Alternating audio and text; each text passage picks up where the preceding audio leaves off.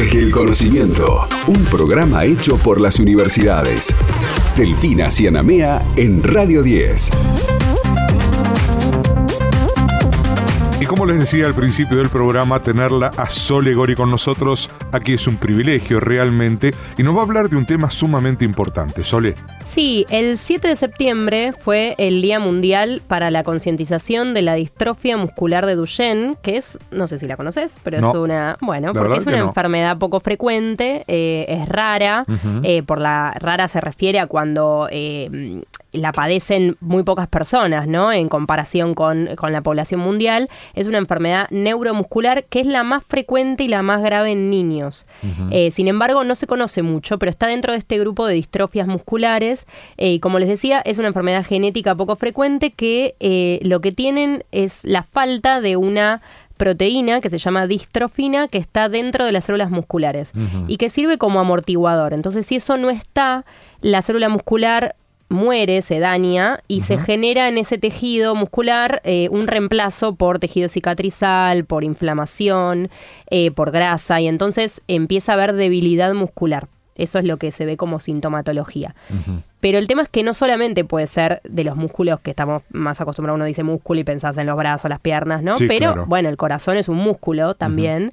Eh, para poder espectorar, para poder respirar, utilizamos músculos también. Eh, entonces tiene una complicación importante y es una enfermedad que progresa en el tiempo. ¿Hay un margen de tiempo en el que impacta con mayor gravedad?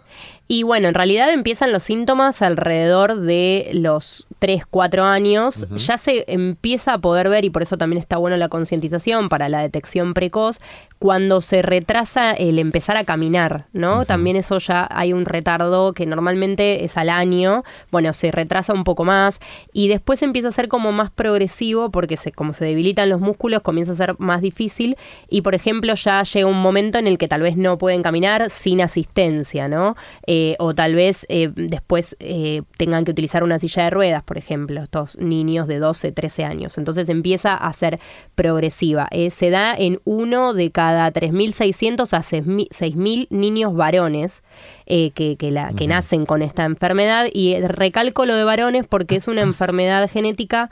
Eh, como, como las que hay varias que son así, que están ligadas al cromosoma sexual, que nada, el ADN está organizado en cromosomas y hay un par, nosotros tenemos 23 eh, pares, digo bien, 23 pares de cromosomas, 46 cromosomas y el par 23 es el par sexual, que tal vez lo escucharon alguna vez porque es XX o XY, ¿no? Se, lo hemos escuchado de esa manera. Bueno, el XX o XY lo que quiere decir es que el Y es en realidad un cromosoma que no tiene, eh, los, por ejemplo, no tiene los componentes genéticos que tendría acá la, esa copia del gen tienen solamente el que está en el X. Entonces, en el varón, cuando eh, tiene, por ejemplo, una madre portadora que le puede pasar esta, em, este, esta mutación, porque es una mutación lo que genera la falta de esta eh, molécula, de esta proteína, lo que hace es tener una sola copia que es anómala, o sea, que no, no está bien, que es disfuncional y en el otro gen, en el otro cromosoma no tiene, porque tiene el cromosoma Y. En el caso de las mujeres, bueno, tienen las mujeres genéricamente mujeres, ¿no?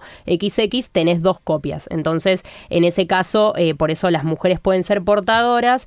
Hay un caso cada 50 millones que podría una mujer tener también síntomas. Eh, pero no es, o la enfermedad en sí, pero no es lo más común. Lo más común es que sea en varones y cuando tienen la, madre es portadora y un 50% de probabilidades de tener eh, una mujer, una hija mujer portadora y un hijo varón que padezca la enfermedad. Aunque hay un tercio de los casos que no son hereditarios, es decir, que tampoco nos quedemos con eso de que en la familia no hay nadie, entonces no hay posibilidad de que esto suceda, porque puede darse de nuevo, le llamamos nosotros, o sea, que ocurra en el momento de la fertilización del óvulo cuando se está generando ese. El punto está en que cuando te dan el diagnóstico, vos sabés que es un derrotero casi irreversible, ¿no? Bueno, sí, no, sí, no me gusta, no me gusta llamarlo así en definitiva porque, bueno, no, es muy esperanzador, pero a ver, no hay cura para esta enfermedad, hay que la realidad, es esa. Eh, la realidad es esa.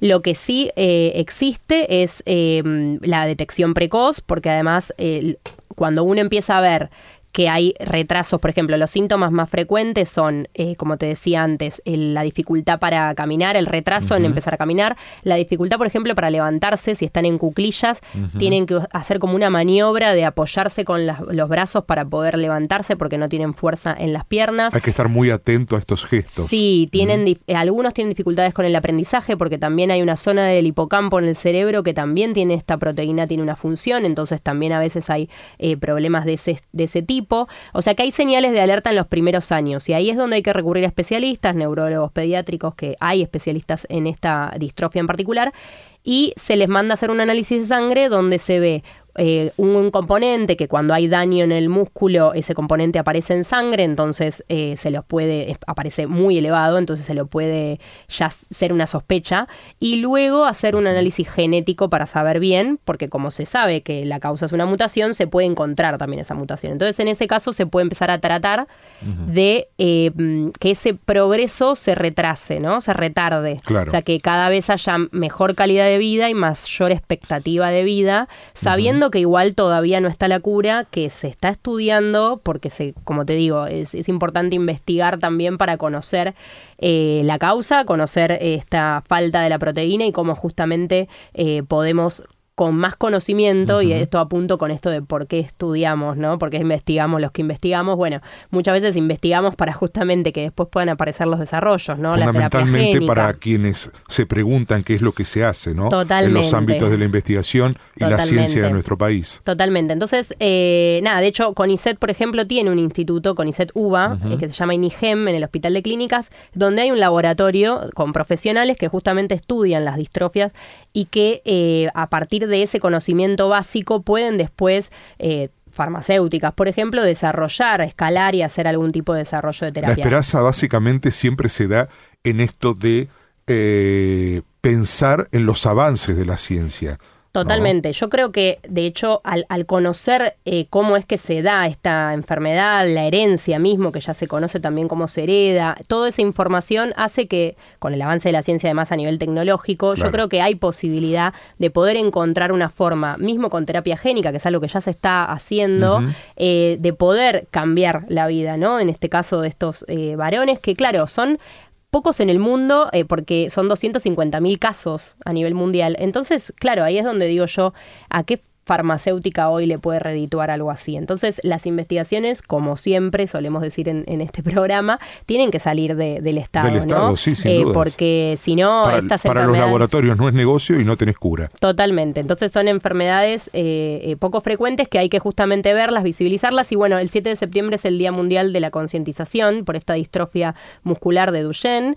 y la ONG, que se llama, ya les digo, Duchenne y tú, eh, así está como en la página de internet, lo pueden buscar. Duchenne es D-U-C-H-E-N-N-E. e n n e itu.com. Ahí tienen, por ejemplo, la concientización este año es un juego interactivo de álbum de figuritas donde hay como una historia contada de un chico que tiene Duchenne y que tiene, eh, bueno, un personaje que es un, perro, un abuelo con el cual interactúa y pueden hacer como una búsqueda de, figuritas de álbum digital, ¿no? Interactivo eh, y pueden tener premios. Va a estar un mes, eh, empezó el jueves y, va a estar un mes abierto en la página para concientizar más que nada a las familias también.